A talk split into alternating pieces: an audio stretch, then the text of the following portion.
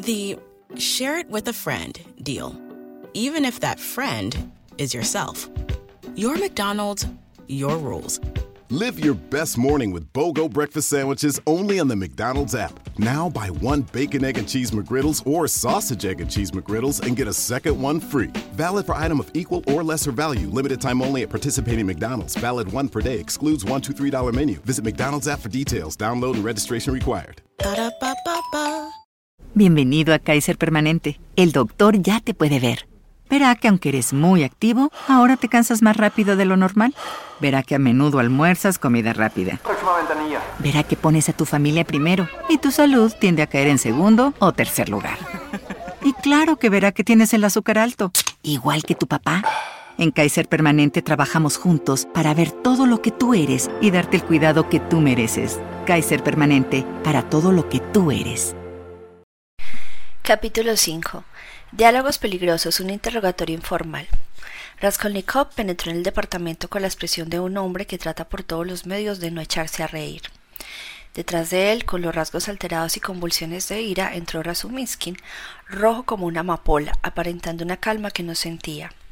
El rostro y la silueta de este último eran realmente grotescos en ese momento y justificaban casi la iralidad de su compañero. Antes de ser presentado, Raskolnikov se inclinó ante el dueño de la casa, que de pie en el centro de la habitación interrogaba con la mirada a sus visitantes y le tendió la mano, aparentando los mayores esfuerzos para conservar la seriedad y poder por lo menos pronunciar las breves frases indispensables en una presentación. Pero apenas había logrado adoptar un aire correcto y balbucear pocas palabras. Sus ojos se posaron de nuevo sobre Razumiskin y su risa contenida estalló con fuerza irresistible. El indescriptible furor de Razumiskin ante las sonoras carcajadas de su amigo dieron a la escena una apariencia de alegría natural, y lo que es más sincera por completo, Razumiskin, sin proponérselo, contribuyó a acentuar esa expresión. Oh, que el diablo te rugió haciendo un violento ademán y derribando una mesita alta sobre la que había un vaso de té. Señores, no destrocen el moblaje, están perjudicando al Estado, exclamó Porfirio en tono jocoso. Raskolnikov reía con todas sus ganas, olvidando su mano en la del dueño de casa, pero con exacta noción de la medida aguardaba el momento de retirarla en forma que pareciera natural por completo. Razumisky, definitivamente aterrado por la caída de la mesita y la rotura del vaso, miraba atontado los pedazos de vidrio, hasta que con un movimiento brusco se acercó a la ventana, mirando hacia afuera, vuelto la espalda a los otros. Porfirio Petrovich también reía, pero era evidente que esperaba explicaciones. En un rincón sentado en una silla se encontraba Somiotov. Al parecer los visitantes se habían levantado a medias observando con la boca entreabierta por una sonrisa.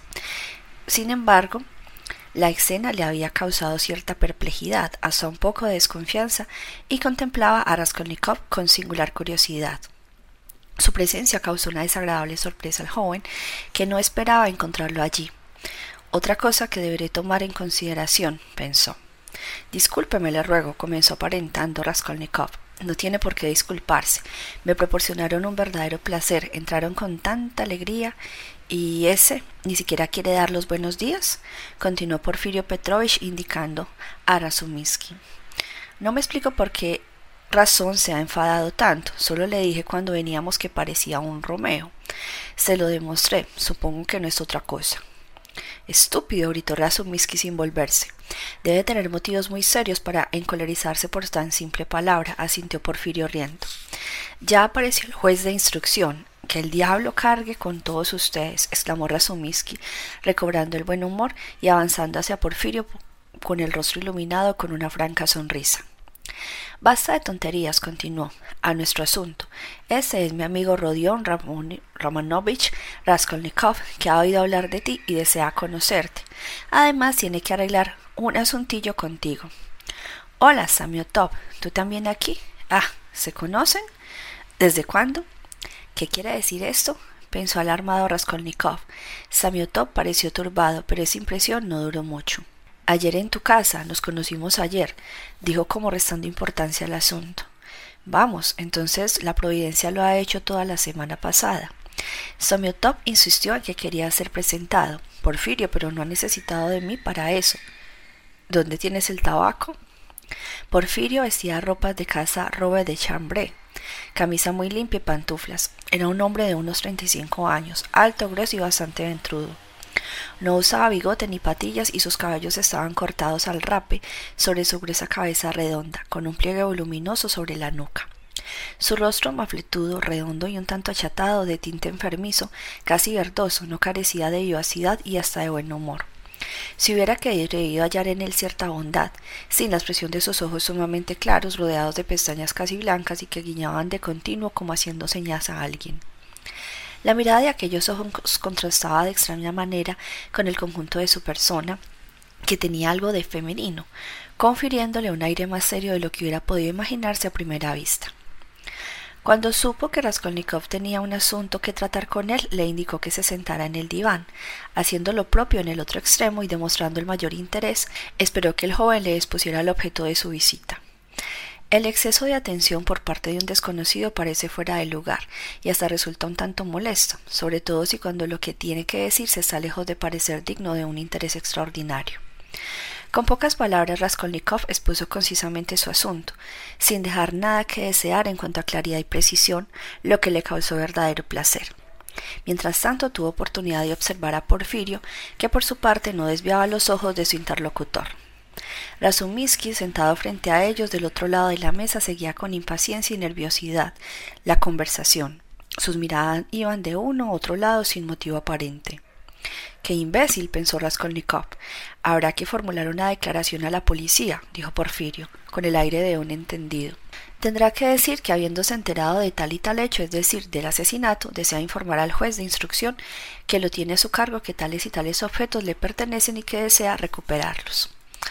Es que, repuso Raskolnikov, tratando de aparecer lo más confuso posible. En este momento no poseo dinero y aun esas fruslerías no puedo. Yo quisiera declarar simplemente por ahora que esos objetos son míos y más adelante cuando esté en condiciones.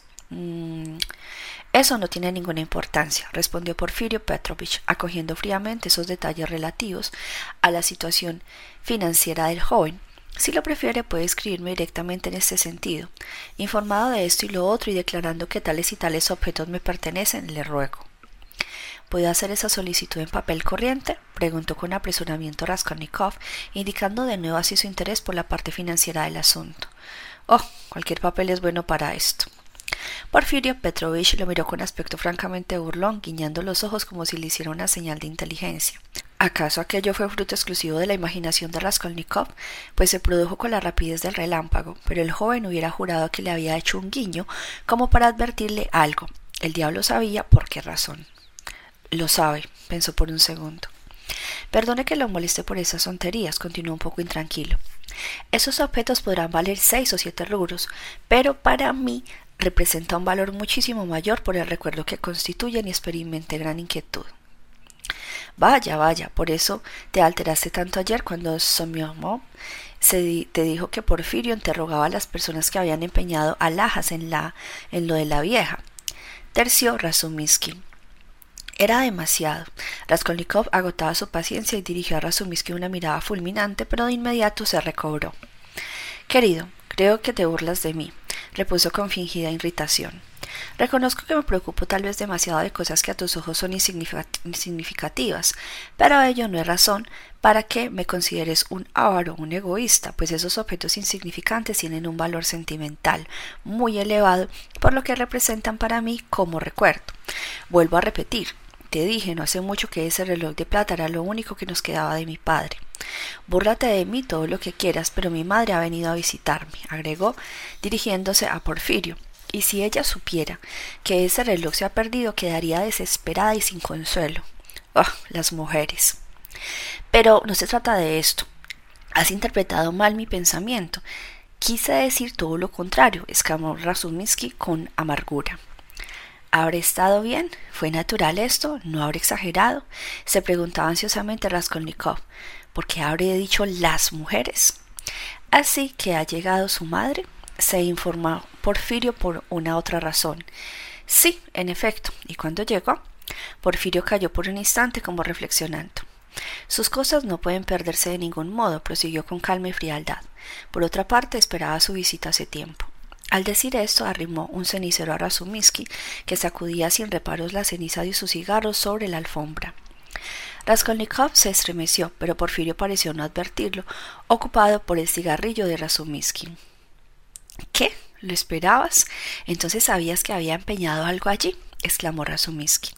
Porfirio Petrovich se dirigió a quemarropa a Raskolnikov. Ambos objetos, el anillo y el reloj, estaban en casa de ellas envueltos en un papel, en el que se veía escrito su nombre con lápiz, al igual que la fecha en que los había recibido en empeño.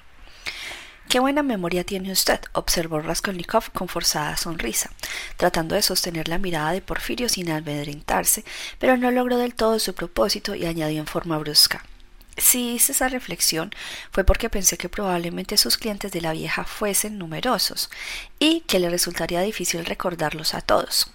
Por el contrario, veo que recuerda las cosas con tanta precisión y exactitud. Cretino, insensato. ¿Por qué he agregado esto? Es que casi todos los que empeñaron alguna cosa así se han presentado ya y el único que aún no lo había hecho era usted, habló Porfirio con un matiz de ironía casi imperceptible. Mi salud dejaba bastante que desear. Sí, ya me enteré. Hasta oí decir que había tenido usted algunas contrariedades. Todavía está muy pálido. No estoy pálido, ahora me siento perfectamente bien, interrumpió brutalmente con rabia y elevando el tono. Raskolnikov sentía bullir una cólera indescriptible en su interior que apenas podía refrenar. Esta cólera me hará tragar el anzuelo, pensó. Pero, ¿por qué se me empeña en torturarme de esa manera? No es cierto, ¿no se encuentra bien? Exclamó Razumiskin. Esa es una forma de hablar. Hasta ayer no había recobrado el conocimiento, pues lo creerás, Porfirio apenas se mantenía en pie y no habíamos hecho más que volver las espaldas. Sosimov y yo, cuando se vistió y se marchó de su casa para ir a vagar, no sé por dónde, hasta medianoche en pleno delirio. Puedes imaginarte algo igual, un caso de los más curiosos. Bah, ¿es posible que lo hayas hecho en pleno delirio? Dijo Porfirio, moviendo la cabeza con un gesto por entero femenino. Es absurdo, no creo una palabra de lo que dice, exclamó Raskolnikov. Aunque ya veo que no lo cree, añadió casi a pesar suyo, presa de una irritación demasiado viva.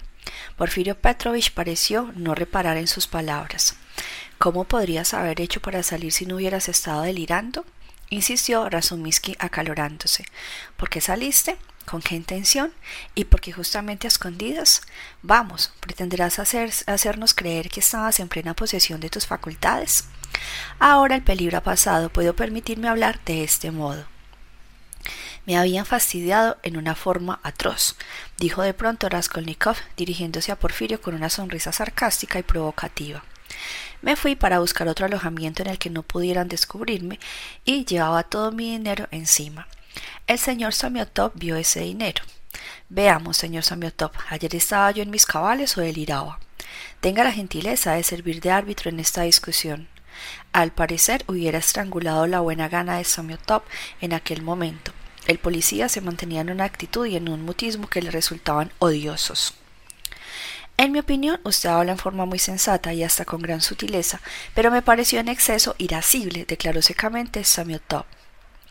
Nicomedes Fomich me dijo que ayer le vio a usted a hora muy avanzada en el cuarto de un funcionario que había sido atropellado por un carruaje, dijo Porfirio con indiferencia.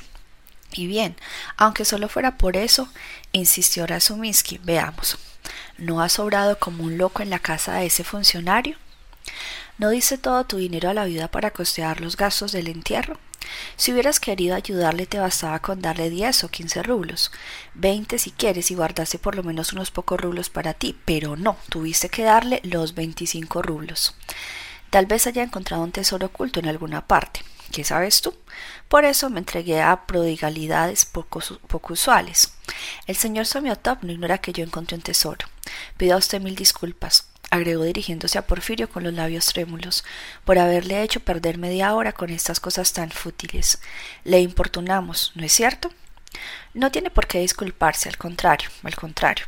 Si supiera usted cuánto me interesa esta conversación. Es curioso observarlo, oírlo a usted, y le confieso que siento gran satisfacción de que al fin se haya decidido a formular su reclamación. Pero por lo menos podría ofrecernos un poco de té. Tengo la garganta seca, exclamó Razumiskin. Excelente idea. ¿No quieres tomar algo más sólido antes del té? Encantado. ¿Qué esperas? Porfirio Petrovich salió para pedir el té. En la mente de Raskolnikov las ideas formaron un verdadero torbellino. Se hallaban en un estado de enorme irritación. Lo peor es que ni siquiera trataba de fingir y no guardaban el más leve miramiento. Si Porfirio no me conocía, ¿cómo habló de mí con Nicomedes Fornish? No disimulan que están sobre mi pista como una jauría de perros de presa. Me escupen en la cara, por lo menos que muestren sus cartas en lugar de jugar conmigo como el gato con el ratón. Eso es falta de nobleza y de cortesía. Porfirio Petrovich y tal vez no le permita que siga adelante. Me levantaré enrostrándoles la verdad, toda la verdad, así enterarán de la amplitud de mi desprecio. Mediante un enorme esfuerzo recobró en parte el dominio de sí mismo. ¿Y si todo esto no fuera más que una idea ilusoria? ¿Si fuera el efecto de un espejismo y me engañara en extremo a extremo? ¿O si mi cólera se debiera única y exclusivamente a mi inexperiencia, a mi incapacidad de representar un papel innoble? Tal vez todo lo que dicen de la segunda intención, todas sus palabras son corrientes, pero sin embargo hay algo es evidente, que hay algo. ¿Por qué dijo simplemente en casa de ella? ¿Por qué Samiotop agregó que yo había hablado con sutileza? ¿Por qué me hablan en ese tono? Sí, es el tono. ¿Cómo no ha chocado esto a Razumiski? Jamás se da cuenta de nada, ese tonto. Me parece que tengo fiebre otra vez. Me guiñó los ojos Porfirio hace poco, ¿sí o no? Es absurdo, porque tenía que hacerlo? ¿Pretenderán ponerme los nervios de punta o acorralarme para que confiese? ¿O es un espejismo, lo saben todo? Hasta Somiotop se muestra insolente. Habrá pasado la noche reflexionando. Yo sabía esto, está aquí como en su casa, y es la primera vez que viene Porfirio, no lo considera un visitante. Permanece sentado dándole la espalda, ambos se entienden, se han entendido en lo que concierne. Es seguro que hablan de mí antes de nuestra llegada. ¿Sabrán que estuve de nuevo en lo de la vieja? Ah, que no tarden en enterarme de eso. Cuando dije que había salido de la casa para buscar otra habitación, no paro, mientes en esa frase. Si procedí con astucia al deslizar esa cuestión de la pieza, podrá servirme más tarde. En estado de delirio no parece creerlo. Nada ignora en cuanto ha pasado en la noche de ayer. Ignoraba la llegada de mamá y esa vieja bruja que había escrito la fecha del empeño con lápiz. Pero todos mienten como cerdos, no me rendiré. Esos no son hechos, no es sino un espejismo al que pretende presentar como hechos reales. La visita del departamento de la vieja tampoco constituye un hecho.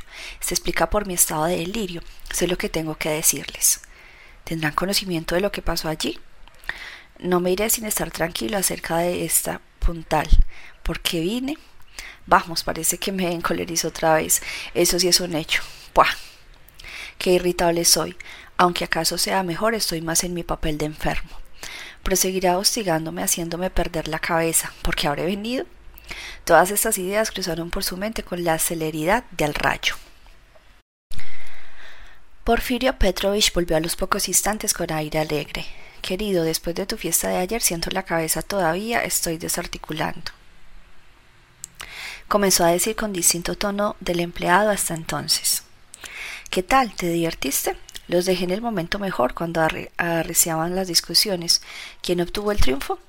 Nadie, por supuesto, todos estaban empecinados en defender sus eternas convicciones y hacían fuego por los cuatro costados.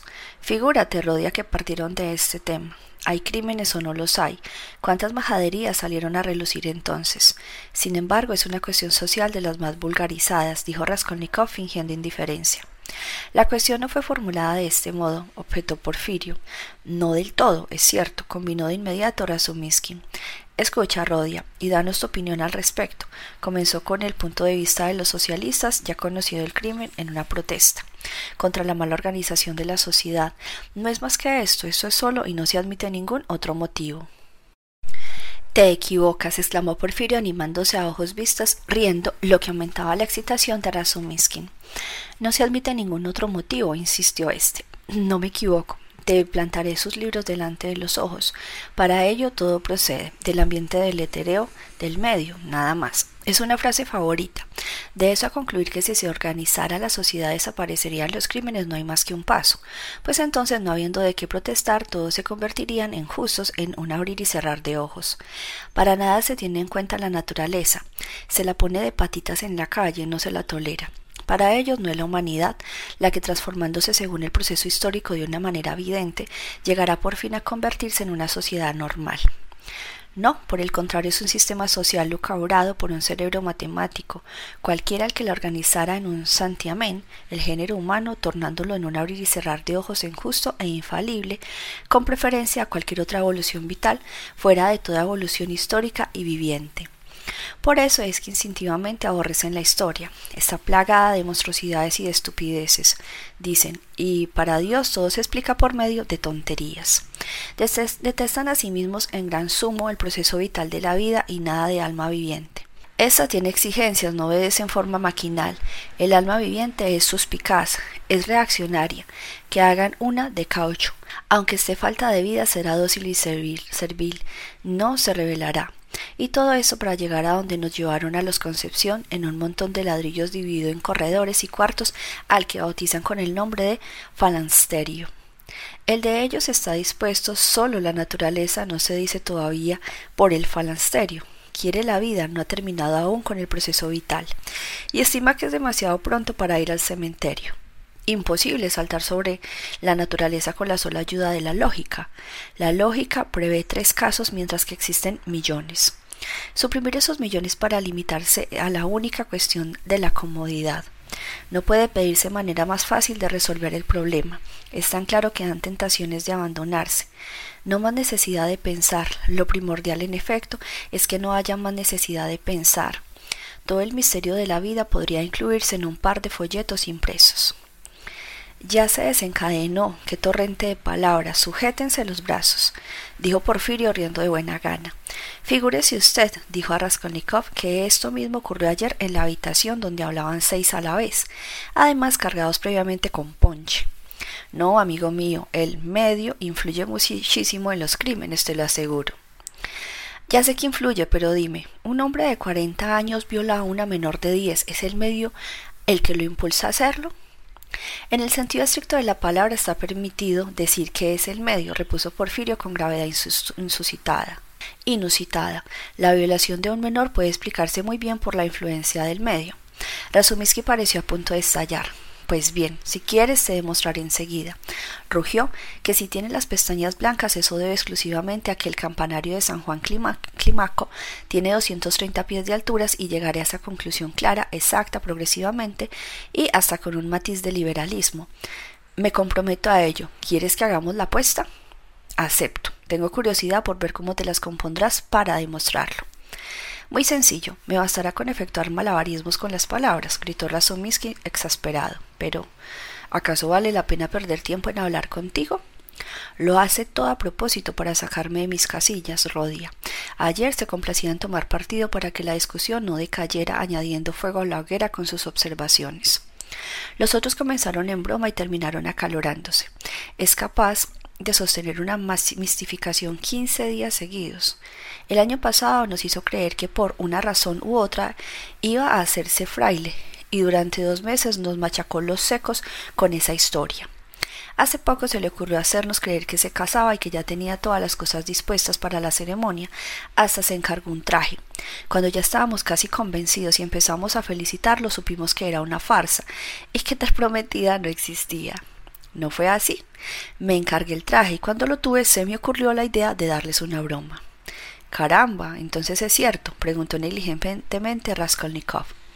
¿Usted creía que no? Espere pues que ya tendré oportunidad de gastarle alguna bromita. Pero a propósito de crímenes y de medios, recuerdo que en este momento haber leído un artículo suyo titulado Un crimen, o algo parecido que me interesó muchísimo. Tuve ocasión de leerlo hace un par de meses en la palabra periódica. ¿Mi artículo? ¿En la palabra periódica? exclamó Raskolnikov asombrado. Es cierto que hace seis meses, cuando abandoné la universidad, escribí un artículo acerca de un libro, pero lo llevé a la palabra hebdomadaria, pues apareció en la palabra periódica. El artículo no fue publicado porque ese hebdomadario dejó de aparecer. Es cierto, pero al dejar de existir la palabra hebdomadaria, se fusionó con la palabra periódica, apareciendo su artículo en esta última hace dos meses. ¿No lo sabía? Raskolnikov lo ignoraba en realidad. Bien, entonces puede ir para que se lo paguen. Qué carácter más extraño el suyo. Vive en un aislamiento tal que ni siquiera se entera de las cosas que le conciernen en forma directa. Bravo, Rodia. Yo también lo ignoraba, exclamó Razumiski. Hoy mismo iré a una sala de lectura para pedirlo. ¿Hace dos meses? ¿Qué fecha? Bah, no importa. Ya lo encontraré. No me habías dicho una sola palabra. Pero ¿cómo sabe usted que el artículo es mío? Firmé solo con mis iniciales. Ha sido por casualidad. Hace unos días me lo dijo el director conocido mío, que su artículo me interesó muchísimo. Recuerdo que analizaba el estado de ánimo de un asesino durante la ejecución de su crimen. En efecto, y sostenía con insistencia que la ejecución del crimen se hallaba siempre acompañada de un estado mórbido. Es un punto de vista original, muy original, pero en realidad no fue esa parte la que me interesó. Al finalizar deslizóse cierta idea a la que por desgracia alude en forma vaga, si lo recuerda, se ve apuntar la tesis que en el mundo existen ciertos seres que pueden, es decir, no solo pueden, sino que tienen absoluto derecho de cometer toda suerte de acciones deshonrosas y crímenes y para los cuales la ley no existe. Raskolnikov esbozó una sonrisa al oír aquella interpretación arbitraria y pérfida de su pensamiento. ¿Cómo? ¿Qué? ¿El derecho al crimen? ¿No sería acaso como consecuencia de la influencia del medio? inquirió Razumiski con una especie de espanto. No, no es eso, terció Porfirio Petrovich. La cuestión consiste en que en su artículo los hombres están divididos en ordinarios y extraordinarios. Los primeros deben vivir en la obediencia y no tienen derecho a transgredir las leyes, mientras que los segundos tienen derecho a cometer todos los crímenes y a violar cualquier ley, precisamente porque son hombres extraordinarios. Esa es su proposición, si no me engaño. Pero, ¿cómo? ¿Cómo es posible que sea así? gruñó Razumiskin. Raskolnikov sonrió de nuevo con sarcasmo.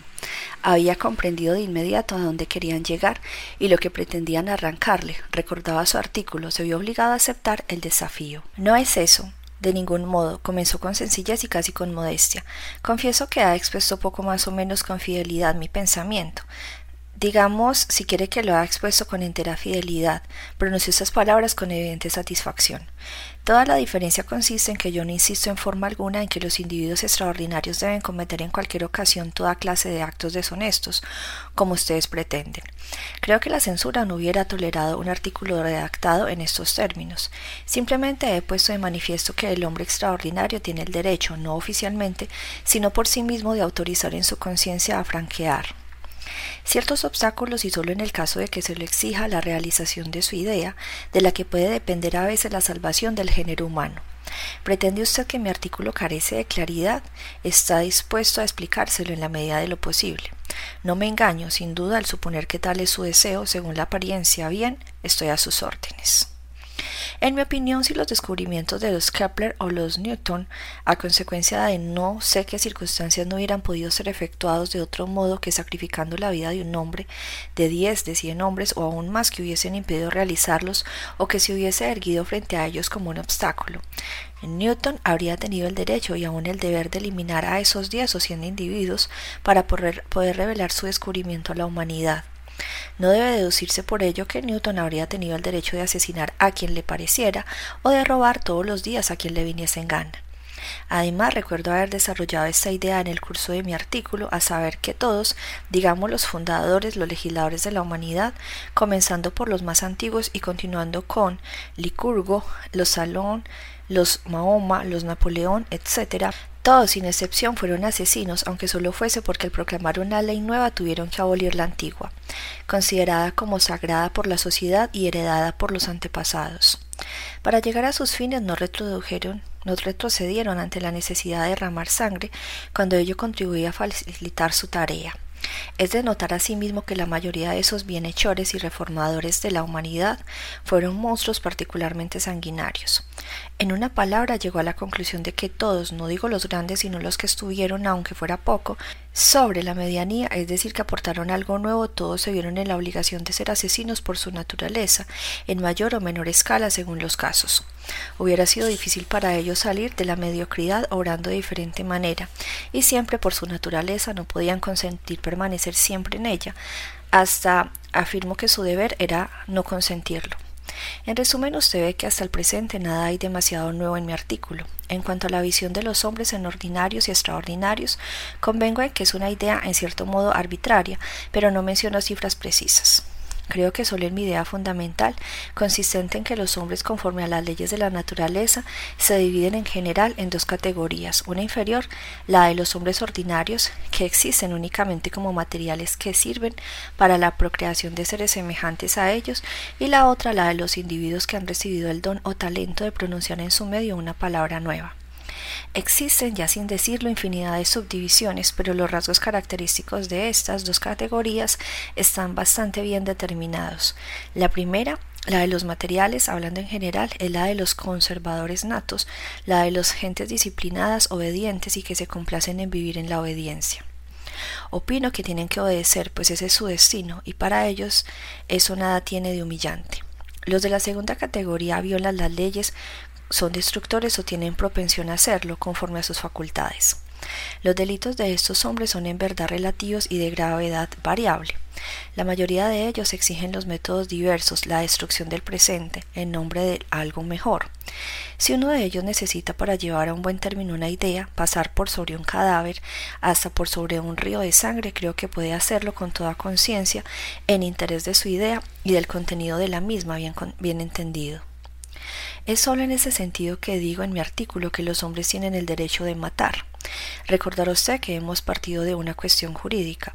Por lo demás, no hay que alarmarse demasiado. Las masas casi nunca le reconocen este derecho, se les tortura y se les ahorca y al hacerlo así proceden conforme a sus derechos. Cumplen su destino de masas conservadoras, a pesar que las generaciones venideras esas mismas masas colocarán a los condenados al suplicio sobre un pedestal y quemarán incienso ante ellos, alguna que otra vez. La primera categoría es siempre dueña del presente, la segunda lo es del porvenir. Los primeros conservan el mundo y lo aumentan numéricamente, los segundos lo mueven y lo conducen a un fin. Tanto unos como otros tienen pleno derecho a existir. En una palabra, en mis teorías todos tienen un derecho igual y vive la guerra eternele hasta la Nueva Jerusalén, se entiende. Así que usted cree que usted está en la Nueva Jerusalén? Sí creo, respondió Raskolnikov con firmeza. Al decir esto, lo mismo que durante su largo discurso había mantenido la vista baja, mirando con fijeza un punto determinado de la alfombra.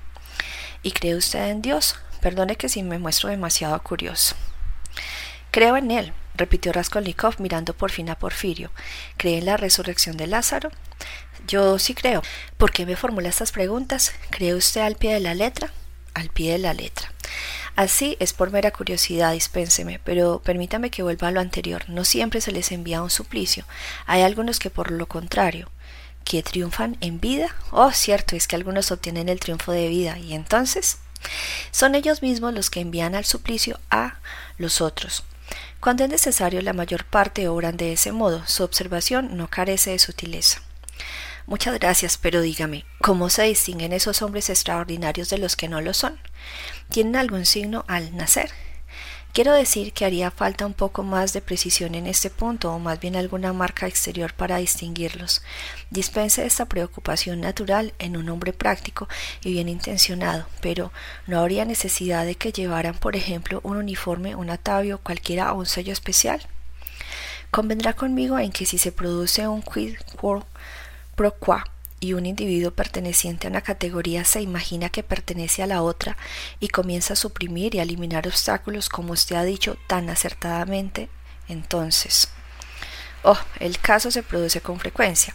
Esta observación es todavía más aguda que la anterior. Le agradezco de nuevo. No tiene por qué, pero le haré notar que el error es posible casi exclusivamente en la primera categoría, es decir, en los hombres ordinarios como los he designado tal vez con poca propiedad. A pesar de una innata propensión a la obediencia, por un capricho de la naturaleza, muchos de ellos se sienten inclinados a considerarse hombres de vanguardia, destructores y corren detrás de la palabra nueva, haciéndolo con interesa sinceridad. Al mismo tiempo les ocurre a menudo no reconocer a los que en verdad son renovadores y los desprecian como agentes atrasadas y de bajos pensamientos. Pero no creo que exista en ello grave peligro y no tiene por qué inquietarse, pues jamás llegan muy lejos. Sin duda se podría a veces azotarlos por su empecinamiento y volverlos a su lugar, pero no más. No tiene necesidad que nadie se encargue de ellos, se encargan por sí mismos de darse los azotes, porque son gentes muy morales. En ocasiones se prestan ese servicio unos a otros y no faltan los que lo realizan por sus propias manos. Se imponen además diversas penitencias públicas, lo que no deja de ser bello y edificante. En resumidas cuentas, no existe motivo de inquietud, tal vez es la ley. Vamos, en eso por lo menos me ha tranquilizado un poco, pero todavía hay otra desventura. Le ruego que aclare si son muchos los individuos que tienen derecho a degollar a los otros, es decir, esos seres extraordinarios. Estoy dispuesto a inclinarme ante ellos, pero confesar a usted que si fuese mucho uno sentiría frío en la espalda. Oh, no se inquiete tampoco por esto, prosiguió Raskolnikov en el mismo tono. En general, nace pocos hombres que tengan una idea nueva o simplemente que sean capaces de decir algo nuevo. Solo una cosa es evidente, que el orden de los nacimientos de los individuos en todas sus categorías y divisiones debe ser determinado de una manera precisa e infalible por alguna ley de la naturaleza. Esta ley es desconocida en la actualidad, pero creo que existe que algún día podrá ser develada. Hay sobre la Tierra una enorme masa de gente para esforzarse en descubrirla, y por un proceso todavía misterioso, mediante un cruce cualquiera de razas y de especies, dará al mundo un hombre que entre mil poseerá siquiera un poco de independencia. Hombres que posean un grado superior de independencia, nace solo uno entre cada diez mil, hablo aproximadamente, y más superior todavía uno entre cada cien mil. Los hombres de genio están desparramados entre millones de otros hombres. En cuanto a los grandes genios que constituyen la coronación del género humano, deben pasar por la tierra quizá mil millones antes de que surja uno solo. No he ido a mirar en la retorda donde todo esto se elabora, pero seguramente debe existir una ley determinada. En esto no puede existir el azar. Pero veamos, ¿están bromeando los dos? exclamó por fin Razumiski. ¿Están mixtificándose uno u otro, sí o no? Parecen empeñados en burlarse a cual mejor. ¿Hablas en serio, Rodia? Raskolnikov hacia él el rostro pálido, casi triste, sin responder. Al lado de aquella expresión calma y dolorosa pareció extraño a Razumiski el tono cáustico, irritante y descortés que había adoptado Porfirio. Y bien, querido, si de veras es en serio, tiene razón al decir que nada de nuevo hay en eso y que se parece a los que hemos oído, leído mil veces, pero lo realmente original que a él solo pertenece lo compruebo con honor. Es que dices que en conciencia existe el derecho de derramar la sangre y perdóname por lo que lo haga con tanto fanatismo. En esto, por consiguiente, recibe el pensamiento capital de tu artículo. Esta autorización de derramar la sangre con plena conciencia resulta, a mi criterio, más terrible que una autorización oficial legal. Exacto, es más terrible, asintió Porfirio. No, ha sido demasiado lejos, debe, debe de haber un error. Leeré. Ha sido demasiado lejos, tú no puedes pensar eso. Leeré. En el artículo nada hay de todo eso, solo figuran alusiones, dijo Raskolnikov. Sí, sí, prosiguió Porfirio, ahora veo más o menos con claridad la forma en que usted encara el crimen, discúlpeme mi insistencia. Acaba de tranquilizarme en lo que concierne a la confusión que podría producirse entre las dos categorías, pero hay ciertos casos que me inquietan, si fueran llevados a la práctica. Supongamos Pongo por ejemplo que un hombre o un joven de que imaginen ser un licurgo o un mahoma, futuro por supuesto, enseguida tratará de presumir todos los obstáculos que dificulten el cumplimiento de su misión. Tengo que realizar una larga campaña, se dirá, y para una campaña hace falta dinero. Pondrá manos a la obra para procurarse ese dinero. ¿Adivina usted cómo? Sasiotop estornudó en su rincón. Raskolnikov no lo miró siquiera. Debo reconocer, respondió con calma, que esos casos pueden muy bien registrarse. Los imbéciles en especial y los vanidosos pueden en efecto dejarse arrastrar por esa idea, en particular los jóvenes. ¿Ve usted? ¿Y entonces? Eh, ¿Y bien qué? exclamó Raskolnikov. Eso no es culpa mía, siempre ocurrirá lo mismo. Hace poco, este, señaló a me decía que yo autorizaba la fusión de sangre. ¿Y bien? ¿No está suficientemente garantizada la sociedad por las deportaciones, las prisiones, los jueces de instrucción, los presidios? ¿Por qué inquietarse? Persigan a los delincuentes, y si los atrapamos, lo tendrá bien merecido, por lo menos es lógico, pero ¿y su conciencia? ¿Qué le importa eso? Es una cuestión que surge de un sentimiento humano. El que la posea, que sufra si reconoce su falta, es su castigo sin contar el presidio. Pero los hombres de genio, interrumpió Razumiski, frunciendo el ceño, aquellos a los que se les concede el derecho de matar, ¿no sufrirán aún después de haber derramado sangre? Porque eso no sufrirán. No existe autorización ni prohibición que tenga piedad de su víctima, que sufra. El dolor es obligatorio para las conciencias amplias y los corazones profundos. Los hombres verdaderamente grandes deben al parecer experimentar en la tierra una gran tristeza, agregó con un acento que no estaba en el tono de la conversación. Levantó los ojos, miró a sus interlocutores con aire pensativo y soñador y tomó su gorro. Estaba muy tranquilo en comparación con la forma en que había entrado allí y se daba cuenta de ello. Todos se levantaron. Vamos, insúltenle o enfádese ustedes conmigo, pero si es más fuerte que yo, dijo Porfirio Petrovich a guisa de conclusión. Permítame que le formule una última pregunta, aunque en verdad me siento avergonzado por molestarlo tanto. Quisiera emitir una idea que se me ha ocurrido únicamente para no olvidarla. Bien, expóngala usted, respondió Raskolnikov, pálido y grave, permaneciendo ante el juez de instrucción en esta actitud de espera. He aquí, no sé cómo expresarme, para ser claro, es una idea un tanto rara, psicológica, si se quiere, cuando usted componía este artículo. ¿No se consideró un poquito como un hombre extraordinario que aportaba una palabra nueva en el sentido en que usted lo entiende? ¿No fue así? Es muy posible, repuso Raskolnikov con cierto desprecio. Raskolniksky hizo un movimiento. Y si fuera así, ¿no se habrá sentido inclinado usted mismo para reparar algunos fracasos personales y para hacer cesar las dificultades o bien para acelerar la marcha hacia adelante de la humanidad? ¿No se sintió inclinado, repito, a franquear el obstáculo? Por ejemplo, a robar y a matar. Hizo un leve guiño con el ojo izquierdo y volvió a reír silenciosamente como antes. Si lo hubiera franqueado no se lo diría, no es natural respondió Raskolnikov con tono altanero, desprecio, casi de aprobación. Una sola cosa me interesa en esto, es la forma en que interpreta su artículo desde un punto de vista puramente literario. ¡Puah! ¡Qué malicia mal hilvanada! pensó Raskolnikov con repulsión. Permítame hacerle observar, dijo con sequedad, que yo no me considero un Mahoma, ni un Napoleón, ni otro personaje de esa categoría. Por lo tanto, no estoy en condiciones de darle una respuesta satisfactoria acerca de la manera en que oraría. Vamos, ¿quién de nosotros en Rusia no se considera ahora un Napoleón? dijo Porfirio con inquietante familiaridad. Su entonación dejaba entrever esa vez algo particularmente claro. ¿No será un futuro Napoleón el que la semana pasada hundió el cráneo a Oleona Ivanovna? Exclamó de súbito Somiotov después desde su rincón. Raskolnikov clavó sus ojos en él.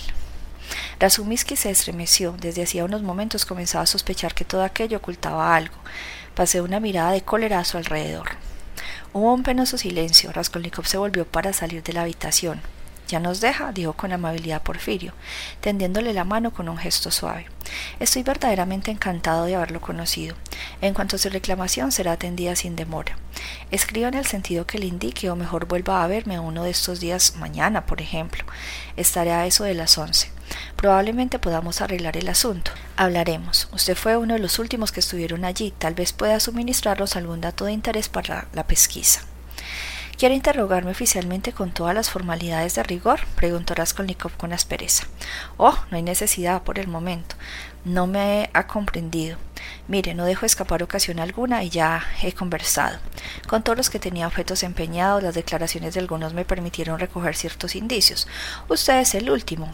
A propósito, exclamó con una explosión de repentina alegría. Solo ahora se me ocurre qué cabeza. ¿Recuerdas a Nikolacha? dijo Razumiski, que tanto te daba que hacer.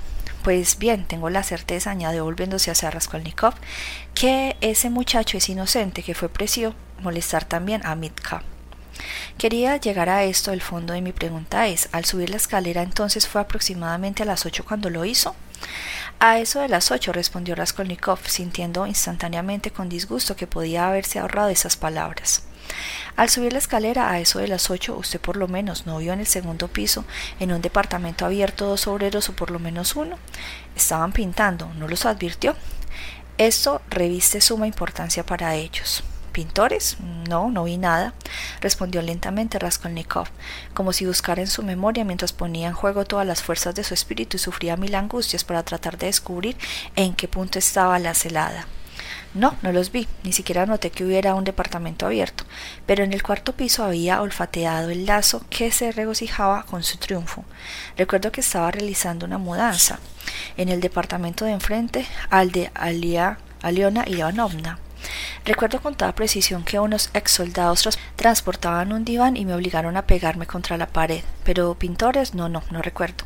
Y me parece que en ninguna parte había un departamento abierto, no, no lo había. Pero, ¿qué te pasa? exclamó Razumiski como si por fin comprendiera. Vamos, Porfirio.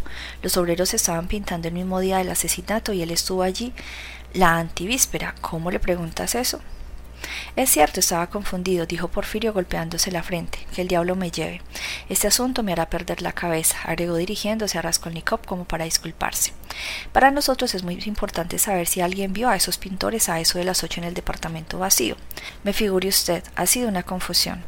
Sería conveniente que se fijara más, observó Raskolnikov con pésimo humor. Estas últimas palabras fueron dichas en la antecama. Porfirio Petrovich los acompañó hasta la puerta con extremada cortesía. Ambos estaban sombrios y tristes al poner los pies en la calle y dieron algunos pasos sin pronunciar una sílaba. Raskolnikov respiró profundamente. Página 252.